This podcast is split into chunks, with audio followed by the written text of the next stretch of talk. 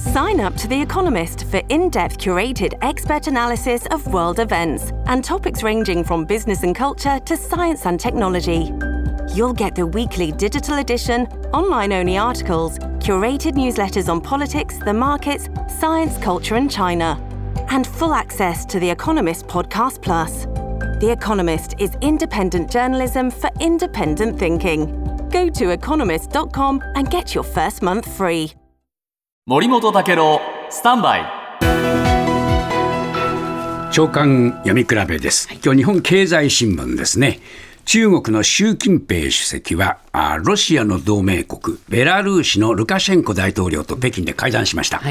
で、えーロシアの侵攻で戦闘の続くウクライナあ情勢で中国独自の仲裁案をあの示しているんですが、これを説明して協力を求めて、ルカシェンコさんさんは完全に賛成すると述べました。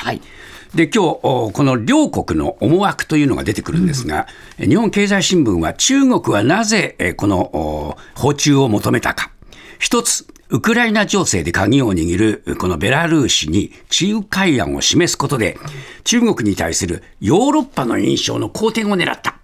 で、えーヨーロッパの中国離れを防いで、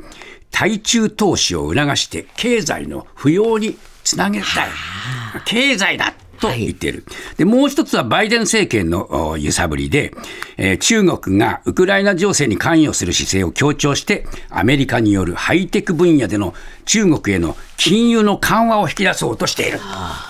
じゃあ一方、おベラルーシはどうか。これ産経新聞ですけれども、ルカシェンコさんはですね、欧米の制裁による経済悪化を抑えたいというふうにえー思って中国に接近。もう一つ、ウクライナ戦争へ参戦に追い込まれる事態を警戒している。ロシアから参戦しろって言われる。で、和平案を提示した中国を支持することで、ロシアとのバランスをとって、ロシアからの参戦圧力をかわそうとする可能性、これ面白いでしょう。だからロシアの同盟国なんだけれども、えベラルーシはロシアと一緒に戦えって言われることを非常に警戒している。だけど、ノーとは言えない。